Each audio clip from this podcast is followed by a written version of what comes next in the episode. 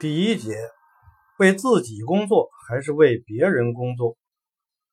学生心态的第一大特征，所有事都是为别人，学习是为别人，工作也是为别人。与此相反，职场心态的第一大特征，自然就是所有事都是为自己。学生心态认为，学生和老师之间，永远是老师布置作业。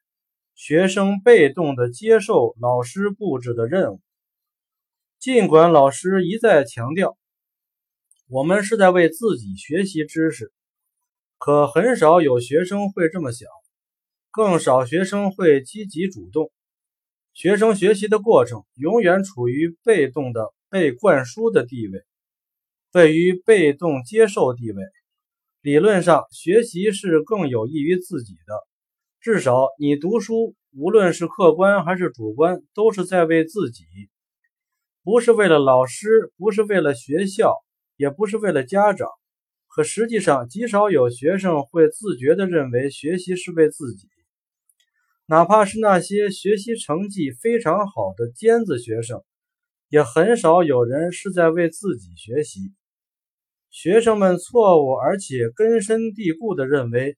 学习是为了别人，为了老师要在全年级争一个好名次而学习，为了家长在其他同事朋友中有面子而学习，或者什么都不为，只是为了学习而学习。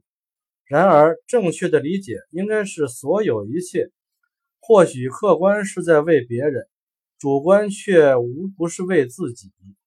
且不说，且不说学习和工作是主观为自己，就算你做慈善，大到成功人士，动辄捐款多少多少，小到你平常走在路上给乞丐一块钱，因为你的这一行为只是付出，没有得到任何回报，因此似乎可以认定你是利他的，是在为别人，真的是完全利他。似乎不利己吗？不是，你给乞丐一块钱，付出的是金钱，同时你也得到了回报。这种回报是你的自我修为和精神抚慰。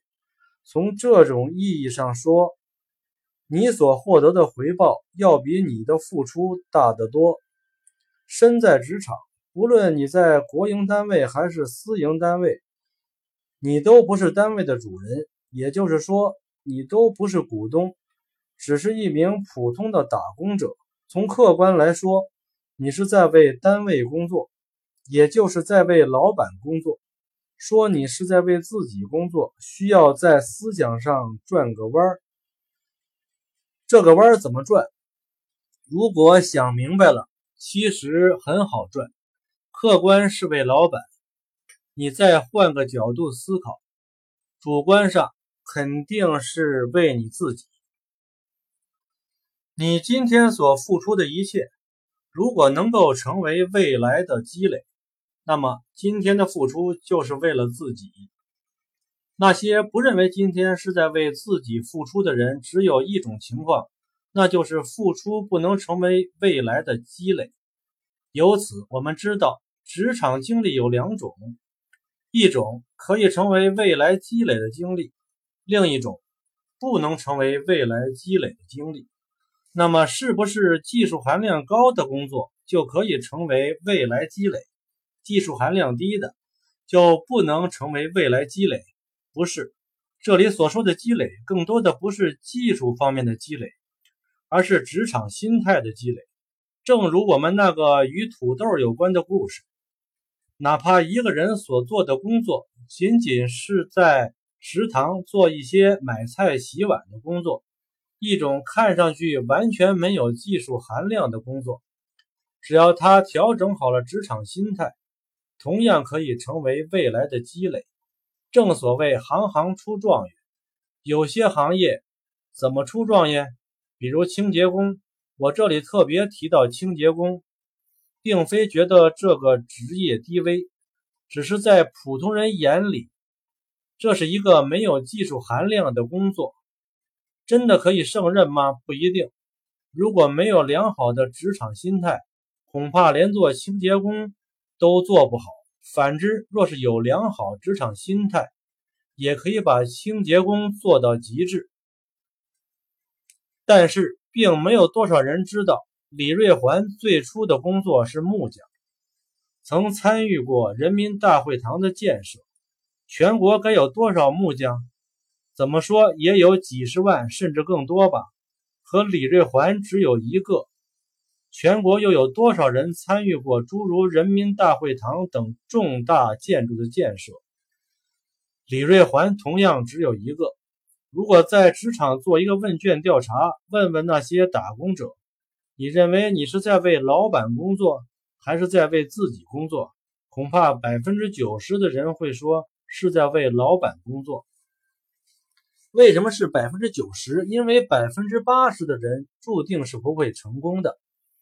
另外还有大约百分之十的人，以后会慢慢领悟，并且逐步摸到成功的路径。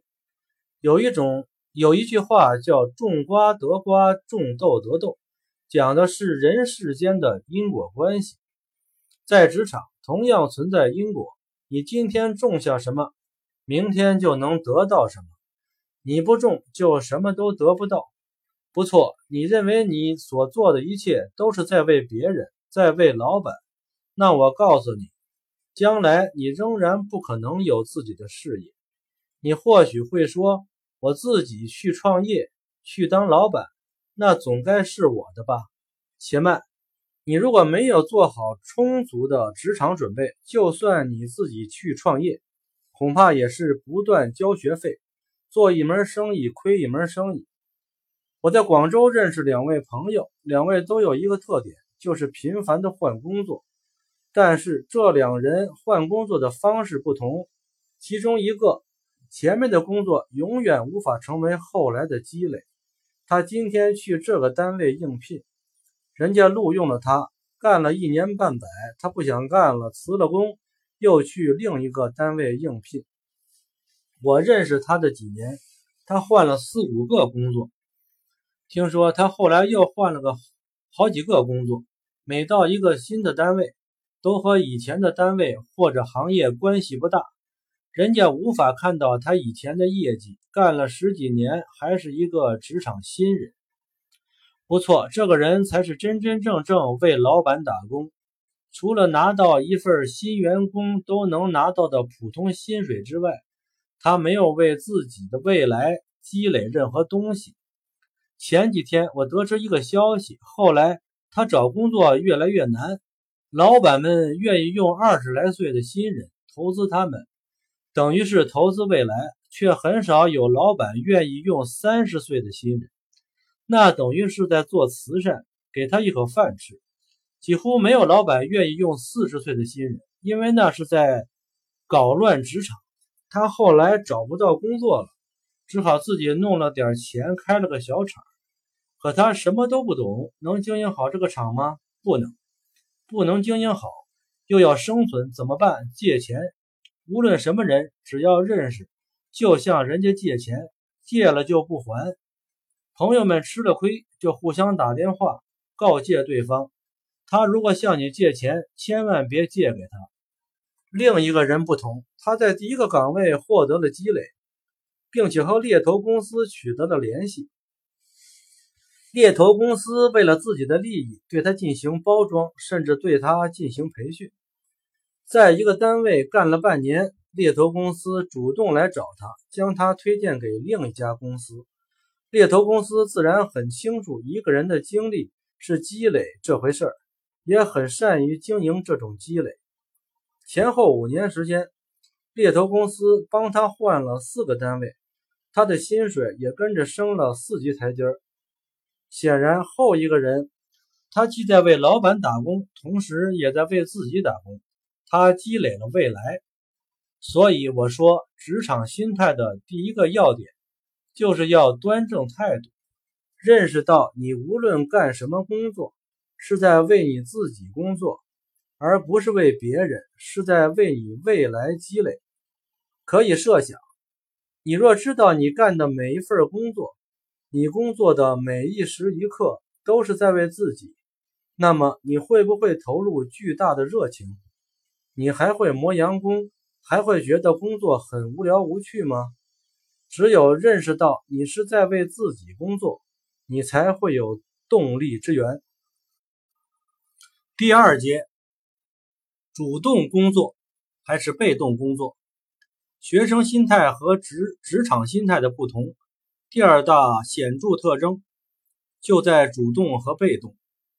学生心态的动力来自于外部，属于外部推动型，也就是说。有外力推才会动，假若没有外力，肯定不会主动找事儿做。这一点在学生中的体现极其明显。学生只做老师布置的作业，老师如果不布置作业，学生是最开心的事儿。前些年学校给学生布置的家庭作业非常之多，给学生造成了巨大的学习压力和精神负担。社会开始声讨这件事儿，甚至以规定的方式要求学校不再给学生大量的课外作业。这种做法就是从职场心态出发的，而事实上，学生根本没有学习的积极性和主动性。老师不布置作业，他们就全心全意、无所顾忌的玩。整个寒暑假有限的作业做完之后，学生们开始疯玩。这些学生甚至玩到将寒假作业、暑假作业忘了的程度。到了开学的前几天，实在拖不下去了，搞突击，草草完成，也不管对错。在此，我不是批评学校是否给学生布置作业这件事儿，我只是借以说明一种极其。典型的学生心态，做不做是个态度问题，做对做错是个能力问题。学生嘛，能力差一点是可以理解的。如果认真想一想，学校的那些课业，对于你的智商情商，真有那么大的挑战吗？你真不能，你你真不能得优秀吗？不是，因为你的心态有问题，始终被动着，被老师推一下走一步。可以再仔细想一想，你是否把这种心态带到了职场？领导布置什么任务，你一开始并不放在心上，直到最后期限到了，必须交作业了，你才匆忙完成，不管对错，交上去了事儿。若说这种心态有问题，肯定有人会自我辩解：“我只是普通员工嘛，并且在工作的初级阶段做得好是意外惊喜。”做的不好是天经地义。如果我每一件事都能做好，你那个主管不是要让我来当了？我们的位置是不是该换一换了？这样的心态能做好工作吗？肯定不能。同样，持有这样心态的人能够得到提职加薪吗？你做梦！学生心态中这种被动接受任务心理，在现实中可以找到很多的例证。比如说，老师给你布置作业，叫你抄写生词十遍，你会怎么做？抄十一遍？肯定不会。你心里最大的希望是抄写九遍八遍，而不是多抄几遍。你是能拖就拖，能躲就躲，能混就混，最终只为了两个字儿：交差。同样的事情，如果出现在职场，会是一种什么情形？首先，老板布置任务不会像老师一样明确目标，老板只是说你把生词抄一下。如此一来，接受任务的人就可能出现两种情况：学生心态的人拿到这样的任务会脑袋发懵，不知所措，因为这个任务太不明确，缺乏量化标准。因为这种人不习惯用心去想，所以他。只是本能的觉得这个任务下达有问题，甚至可能在心里骂老板太混账，做事儿没有章法，没有条理。想当然，我可以帮这类人想一想，他们之所以觉得这种任务难以完成，第一，他不知道老板需要他抄几遍，是抄一遍还是抄十遍，老板没有明确；第二，他不知道这些生词应该在什么材质上抄写。是在学生的作业纸上写，还是在打印纸上写，或者在宣传纸上写。如果用宣纸，到底是在生宣上写还是在熟宣上写？就算你确定了在哪种纸上写，也还有问题。到底应该写多大？第三，你为什么给我布置这么一个古怪的任务？这三个问题会生出一大堆问题。这些问题不解决，你怎么完成这个任务？可见这个老板实在不怎么地。布置任务实际是给人出难题，让人不知道怎么着手。也有一些人可能想当然，随便拿一张 A4 纸，在上面抄十来遍，他甚甚至会为此得意。老板布置给我这个任务，或许只是想我抄一遍，我却抄了十遍。你看我多么积极，多么努力。世界上有好员工的典型吗？有，我就是。那么，我们再来分析一下，持有职场心态的人拿到这样的任务后会怎么想、怎么做。第一件事，他必须想明白，老板为什么要我做这件事儿。这显然不能去问老板，或者说。老板布置任务的时候，其实提到过目的。你当时若有不明白的地方，现场应该问清楚，而不应该事后想到什么跑去问什么。你弄明白了，老板其实是是要你练字。既然是练字，你明白了，老板并非没有给你量化标准，他给了，直到练好为止。想明白这一点，用什么纸的问题解决了。先可以在废报纸上练，可以在作业本本上练，也可以用普通的白纸练。等练到一定的时候，可以用宣纸了。写多少遍的问题也解决了。既然是要将字练好，那就与多少遍无关，而要精益求精。此外，还可能有些别的想法，比如说练的时候仔细揣摩字的结构布局。考虑美观，是将笔画写的一样粗好看，还是粗细结合好看？是将所有字写的一样大小好看，还是大小结合，整体排列好看？如果沿着这个思路琢磨下去，你会发现，你不是在练字，你是在领会一种哲学。现在我们可以明白主动和被动的巨大差别。被动者是完成了任务。也仅仅是完成任务而已，主动者却得到了一次思想的提升，完成了一点人生积累。千万不要以为类似的故事只可能出现在学校，而不会出现在职场。我们再来回顾那个买土豆的故事，这就是一个与写字类似的故事，非常典型的职场心态和学生心态的对比。非常明显的被动心态和主动心态的对比，可以说你会买土豆了，也一定会写字了，会做其他所有事。原因只有一个，你的心态正确。相反，你如果不会买土豆，也一定不会写字，不会做其他事。原因同样只有一个，你的心态错了。这里再讲一个故事，有一个人托我帮他介绍一份工作。